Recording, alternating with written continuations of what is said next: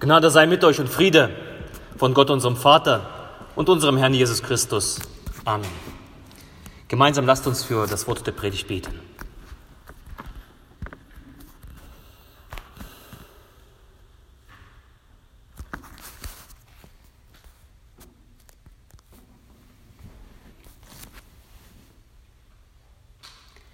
Herr, dein Wort ist meines Fußes Leuchte und ein Licht auf meinem Wege.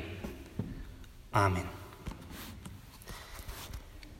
Liebe Gemeinde, meine heutige Predigt steht unter dem Thema Gottes unappetitliche Typen.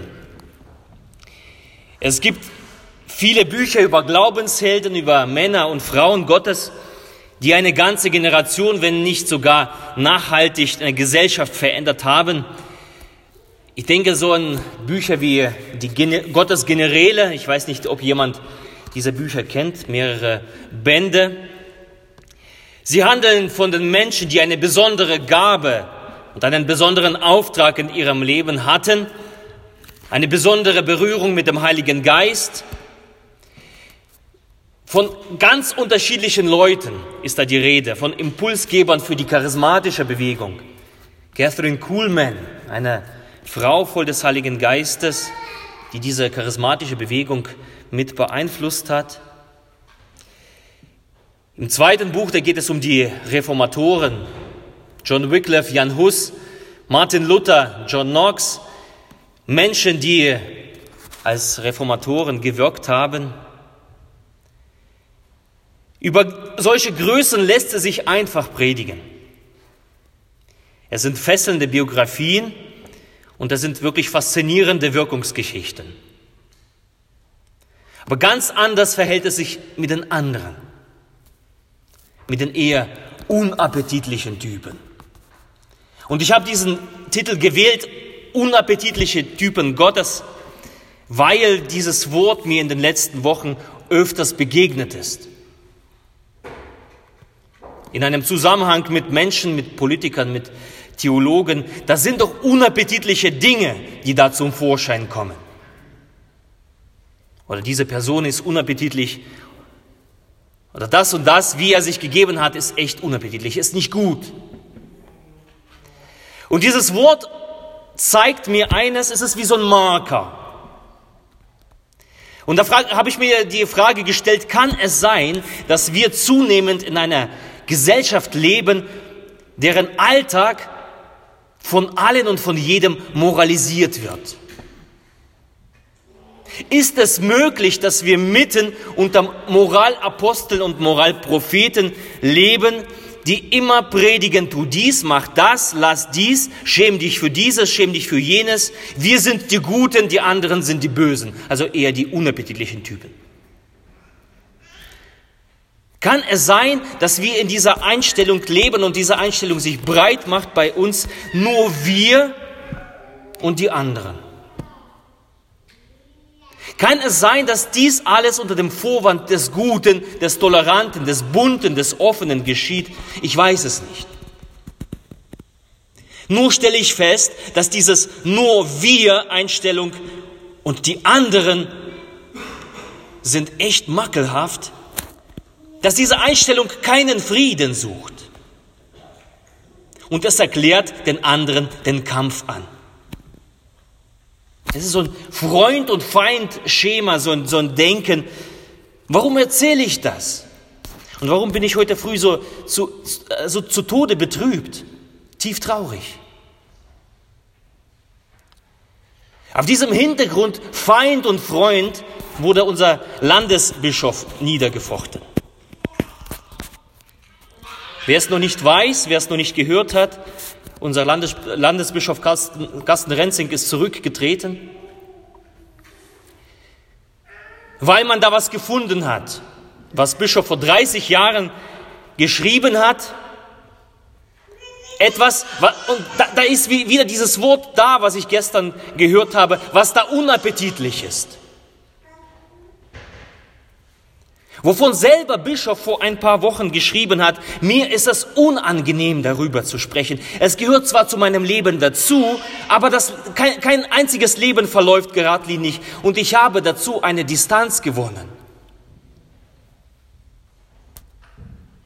Aber was zurückliegt, was auch immer das ist, wir haben, wir haben gesungen,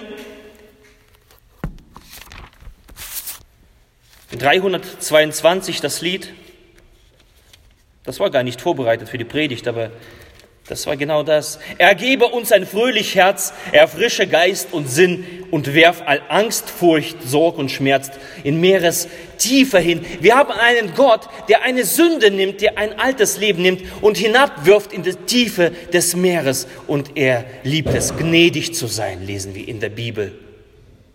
Aber da gibt es die sogenannten Brüder, die das wieder aus der Versenkung holen. die es fischen, die es breitschmieren, die es verteilen, die sich darüber echauffieren, die empört sind. Und wir kennen unsere Gesellschaft. Wir sind die Guten und das sind die unappetitlichen Typen.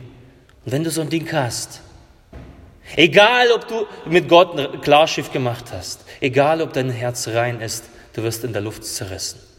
Und das ist genau das, was geschehen ist. Und ich bin schockiert über die Art und Weise, wie, wie man auch in unserer Kirche mit unserem Bischof umgeht. Also mir kommen fast die Tränen. Als ich gestern da war, mir war es zum Heulen nah. Ich habe gestern betend gehört und gelesen, wie teilweise, teilweise Christen sich äußern und ich bin schockiert. Und da ist sogar bei manchen die Rede von Säuberung unter den Pfarrern. Könnt ihr euch das vorstellen? Da ist Anklage, da ist Beleidigung, da ist Verhetzung. Und da sind Menschen da, die das aussprechen, die scheinbar gegen die Hetze sind, scheinbar gut und tolerant sind, aber die wie feurige Pfeile ihre Flüche und Verleumdungen abschießen auf, auf einen aufrechten, ehrlichen und gläubigen Menschen der stets Christuszentriert war, der stets die Menschenliebe betont hat. So habe ich ihn zumindest erlebt. Und nun steht seine Person, seine Familie, das ist, das ist furchtbar, es ist eine Katastrophe. Es steht sein Amt, sein Dienst, seine Berufung unter dem Beschuss dieser feurigen Pfeile. Kann es sein, dass Menschen sich als Mund des Anklägers missbrauchen lassen? Ich hätte es nie für möglich gehalten, dass es sowas in unserer Kirche stattfinden kann. Ich bin selbst vor 15 Jahren in diese Landeskirche eingetreten. Ähm, ich hätte das nicht geglaubt. Und ich bitte stellvertretend um Buße. Und wir wollen nachher beten, in, in der Fürbitte auch unseren Bruder Renzing äh, einschließen. Und wir wollen ihm zur Seite dieser Anfechtung stehen, denn nichts anderes ist das eine teuflische Anfechtung. Wir wollen gemeinsam dieses Schild des Glaubens aufspannen, um diese Pfeile auszulöschen. Nichts bleibt anderes uns übrig als Gebet. Und das alles geschieht, weil irgendjemand irgendetwas, was vor 20 Jahren da geschehen ist, gefunden hat, was eben unappetitlich ist. Und ich finde es so deutlich und so passend. Unser heutiger Text, der handelt von unappetitlichen Typen. Und das ist so gut. Er handelt von den Personen, die an sich etwas Verwerfliches haben, die wir in unserer Kirche so nicht erwarten würden oder die wir mit dem Glauben nicht sofort in, in Verbindung bringen würden. Aber genau das sind das Personen, die Schlüsselpersonen in der Heilsgeschichte Gottes mit uns Menschen sind. Zunächst der Text aus, aus dem Buch Josua, Kapitel 2. Heute etwas länger, ein längerer Text. Josua aber, der Sohn Nuns, sandte von Schittim zwei Männer heimlich als Kundschafter aus und sagte ihnen, Geht hin, seht das Land an, auch Jericho. Die gingen hin und kamen in das Haus einer Hure, die hieß Rahab, und kehrten dort ein. Da wurde dem König von Jericho angesagt, siehe, es sind in dieser Nacht Männer von den Israeliten hergekommen, um das Land zu erkunden. Da sandte der König von Jericho zu Rahab und ließ sagen, Gib diese Männer heraus, die zu dir in das Haus gekommen sind, denn sie sind gekommen, um das ganze Land zu erkunden. Aber die Frau nahm die beiden Männer und verbarg sie. Und sie sprach, ja, es sind Männer zu mir hergekommen, aber ich wusste nicht, woher sie waren. Und als man das Stadttor schließen wollte, da es finster wurde, gingen die Männer hinaus, und ich weiß nicht, wo sie hingegangen sind. Jagt ihnen alles nach, dann werdet ihr sie ergreifen. Sie aber hatte sie auf das Dach steigen lassen und unter den Flachsstängeln versteckt, und sie auf dem Dach die sie auf dem Dach ausgebreitet hatte. Die Verfolger aber jagten ihnen nach auf dem Wege zum Jordan bis an die Pfoten, und man schloss das Tor zu, als sie draußen waren. Und ehe die Männer sich schlafen legten, stieg Rahab zu ihnen hinab hinauf auf das Dach und sprach zu ihnen, ich weiß, dass der Herr euch das Land gegeben hat. Denn ein Schrecken vor euch ist über uns gefallen und alle Bewohner des Landes sind vor euch feige geworden. Denn wir haben gehört, wie der Herr das Wasser im Schilfmeer ausgetrocknet hat vor euch her, als ihr aus Ägypten zogt. Und was ihr den beiden Königen der Amoriter Sihon und Og jenseits des Jordans getan habt, wie ihr an ihnen den Bann vollstreckt habt. Und seitdem wir das gehört haben, ist unser Herz verzagt und, und es wagt keiner mehr vor euch zu atmen. Denn der Herr, euer Gott, ist Gott oben im Himmel und unten auf Erden. So schwört mir nun bei dem Herrn, weil ich an euch Barmherzigkeit getan habe, dass auch ihr an meines Vaters Hause Barmherzigkeit tut und gebt mir ein sicheres Zeichen, dass ihr Leben lasst meinem Vater, meiner Mutter, meine Brüder und meine Schwestern und alles, was sie haben, und uns vom Tode errettet. Die Männer sprachen zu ihr, Tun wir nicht Barmherzigkeit und Treue an dir, wenn uns der Herr das Land gibt, so wollen wir selbst des Todes sein. Sofern du unsere Sache nicht verrätst, da ließ Rahab sie an einem Seil durchs Fenster hinab, denn ihr Haus war an der Stadtmauer und sie wohnte an der Mauer. Und sie sprach zu ihnen, geht auf das Gebirge, dass euch Verfolger euch nicht begegnen und verbergt euch dort drei Tage, bis zurückkommen die euch nachjagen. Danach geht euren Weg, eures Weges. Die Männer aber sprachen zu ihr, so wollen wir den Eid einlösen, den du uns hast schwören lassen.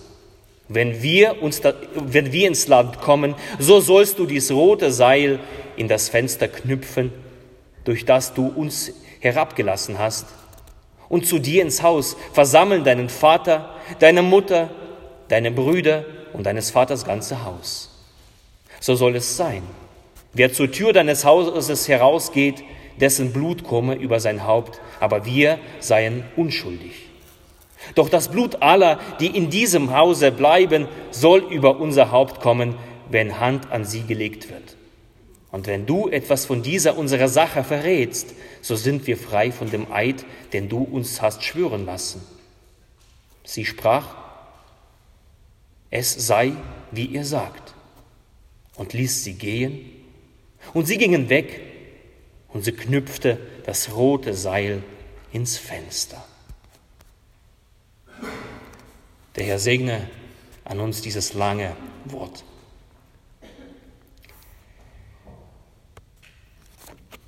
Ja, die, diese unappetitlichen Typen, wer sind sie? Zunächst die Kundschafter. Das Volk Israel steht nach 40 Jahren der Wüstenwanderung vor dem gelobten Land. Und Josua, also der Anführer Israels, er schickt die Kundschafter in die Gegend hinaus, um zu schauen, um auszuspähen und sagt, geht hin und seht das Land an. Und man mag überlegen, wo ist es am schönsten, das Land anzuschauen? Wo sieht das Land am schönsten aus aus der Perspektive der Kundschafter und das ist das Haus einer Hure.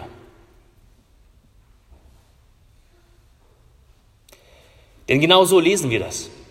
Die gingen hin und kamen in das Haus einer Hure, die Rahab hieß, und kehrten dort ein. Für mich stellt sich die Frage, was haben sie dort gesucht? Im Haus der Hure.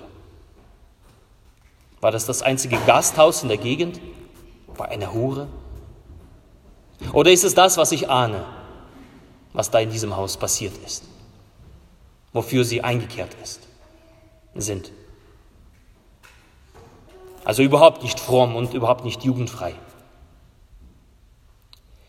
Auf jeden Fall wurden dort keine Staatsverträge ausgehandelt. Auf jeden Fall hat man dort sicherlich nicht auf, sich auf einen interkulturellen Austausch bei einer Tasse Tee eingelassen, wie das hier vor, vor zwei oder vor drei Wochen geschah in unserer Kirche. Wenn meine Vermutung stimmt, was dort geschah, im Haus einer Hure, in einem Lusthaus, dann sind das für mich, diese Kundschafter, ziemlich unappetitliche Typen. Aber Gott wirkt durch sie trotzdem. Auch wenn sie keine Gottesgeneräle sind. Sie sind nur einfache Kundschafter, die einkehren in einem Lusthaus in Jericho. Gott wirkt durch sie. An dieser Stelle sind sie Zeugen des Glaubens. An dieser Stelle sind sie Zeugen von lebendigem Gott. Gott erreicht durch diese unappetitliche Typen das Herz von Rahab, einer Hure aus Jericho, und bringt ihr und ihrer Familie Rettung. Gott ist es Wurst, wie unappetitlich sie sind. Gott macht sie zum Zeugen seiner Macht.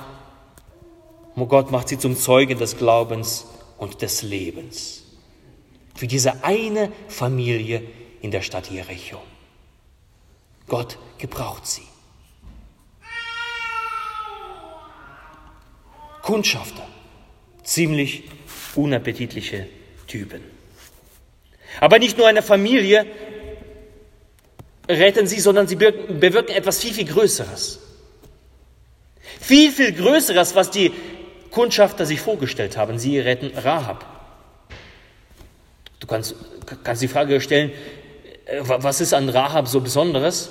Sie ist doch eine ganz einfache Prostituierte. Sie mag eine Außenseiterin sein in der Gesellschaft. Sie mag eine gedemütigte Frau sein. Eine Frau, die verletzt wird permanent. Denn das, äh, das schließt ja der Beruf einer Hure mit ein. Was ist an ihr so Besonderes? Sie ist doch genauso, vielleicht sogar noch schlimmer als diejenigen, die einkehren, so eine unappetitliche Person. Doch genau sie, diese Frau, sie Sie spielt in der Geschichte Gottes eine Schlüsselrolle. Und im Neuen Testament lesen wir wieder von ihr. Zuallererst lesen wir, wo lesen wir das? Im Stammbaum Jesu. Kannst du dir das vorstellen? Sie wird vorgestellt als die Urgroßmutter von König David und König David ist ein Vorfahre Jesu.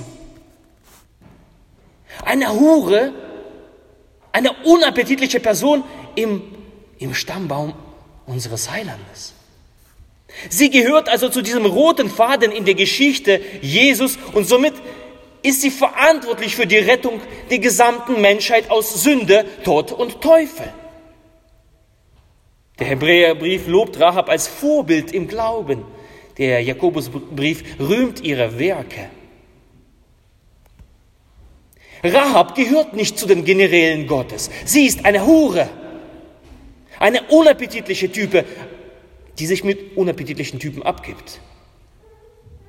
Aber sie lässt sich hineinnehmen in diesen Glauben, in den Glauben an den lebendigen Gott. Und Gott wirkt durch sie, durch ihr Leben nachhaltig, auf eine wunderbare Weise, sodass wir von ihr heute noch lesen.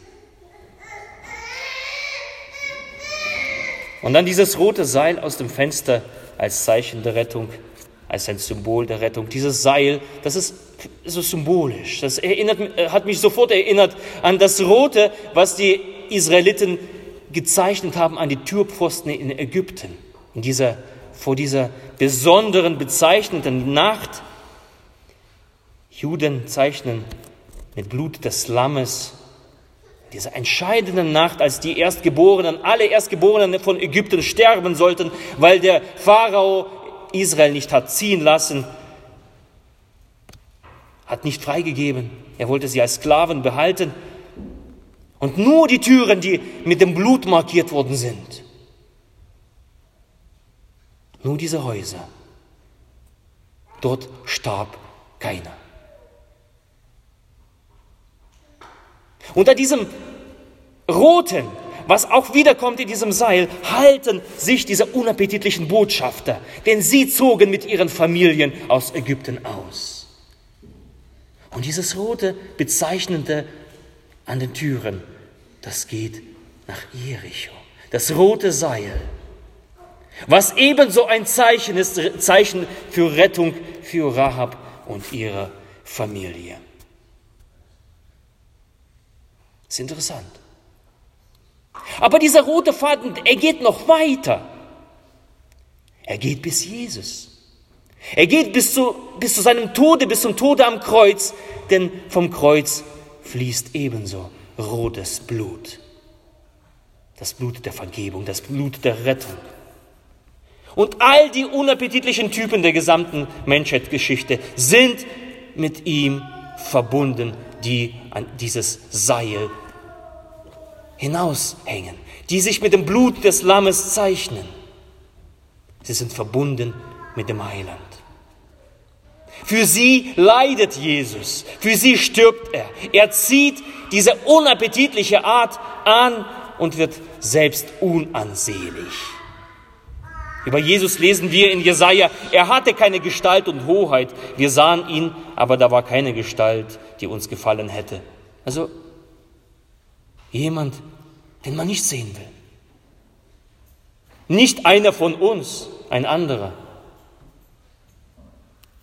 Er war der allerverachteste und unwerteste voller Schmerzen und Krankheit. Er war so verachtet, dass man das Angesicht vor ihm verbarg. Darum haben wir ihn für nichts geachtet. Genau das. Wir haben ihn für nichts geachtet. Er sah nicht gut aus. Er wurde gekreuzigt, gefoltert, er wurde entstellt. Und Jesus tut das freiwillig. Er zieht dieses Unappetitliche an. Er wird selbst so eine Type. Aber wozu? Wozu?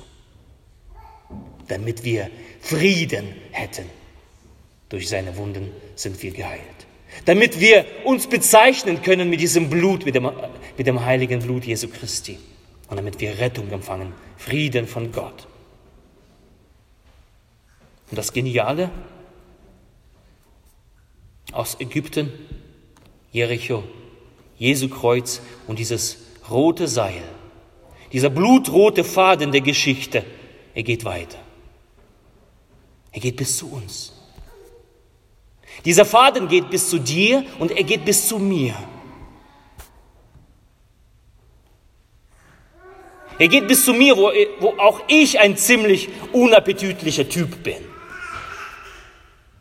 Mit meiner unappetitlichen Vergangenheit geprägt von, von linksradikalen Ideen, von Idealen, geprägt von unappetitlicher Gewalt, die auch ich ausgeübt habe. Das verstecke ich nicht. Das, das habe ich bei meiner Ordination gesagt. Das habe ich zu meiner Einstellung im Landeskirchenamt gesagt. Das war mein Leben. Aber das, das liegt hinter mir. Dieser rote Faden brauche ich auch heute noch, wo ich mich selbst und andere oder mich, äh, mich andere als unappetitlich empfinden, wo ich oft rede und wenig zuhöre. wo ich auf so manches ziemlich emotional reagiere oder vielleicht überreagiere, wo ich ungeduldig bin. Ich brauche diesen Faden bei manchen Sachen, die ich, wenn ich überstürzt handle. Ich brauche diesen Faden, wo ich Menschen mit meiner Art verletze, und Menschen, die sogar vielleicht mir sehr lieb sind. Ach, es gibt so viel davon.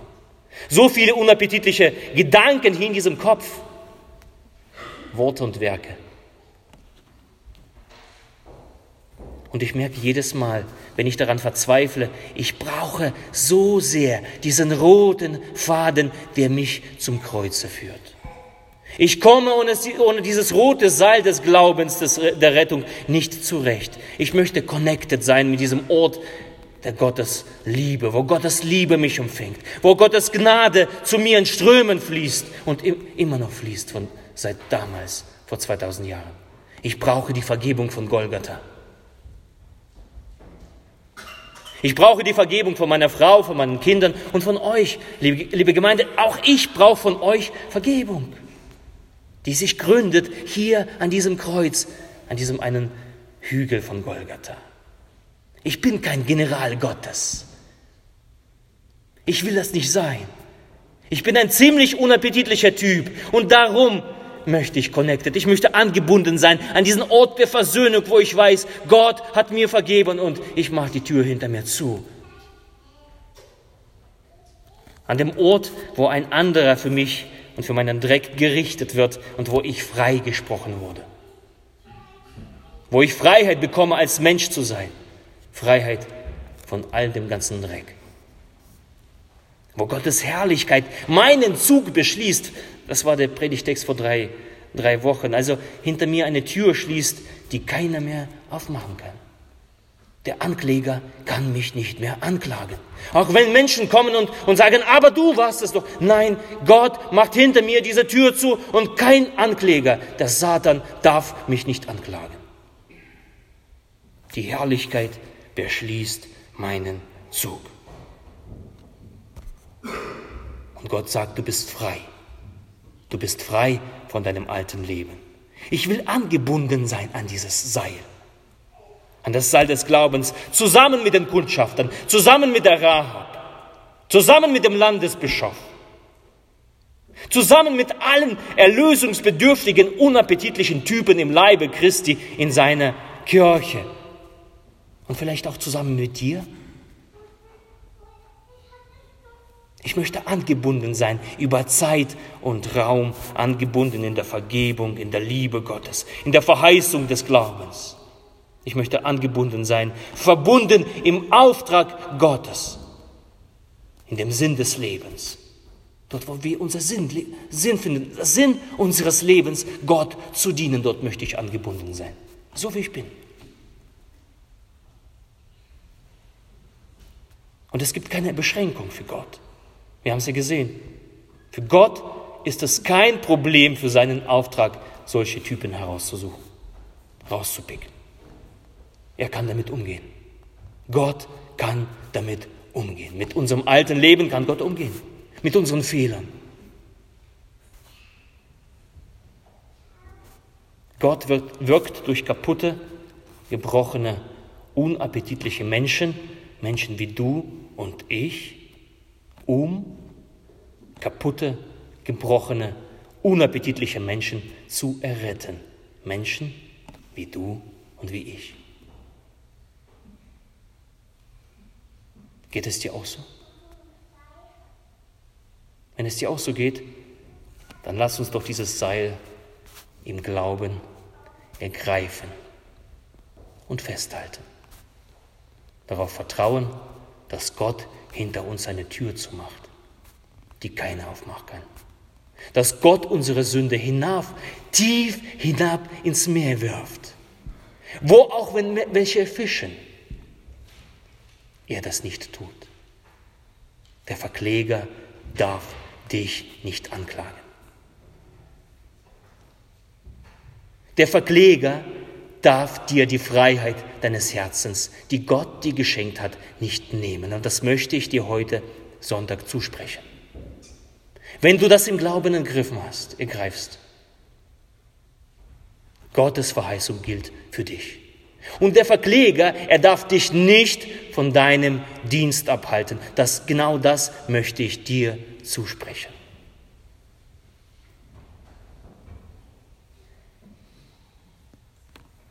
Gott heilt, Gott vergibt, Gott versöhnt und Gott schenkt eine Zukunft. Lasst uns dieses Seil im Glauben ergreifen und festhalten.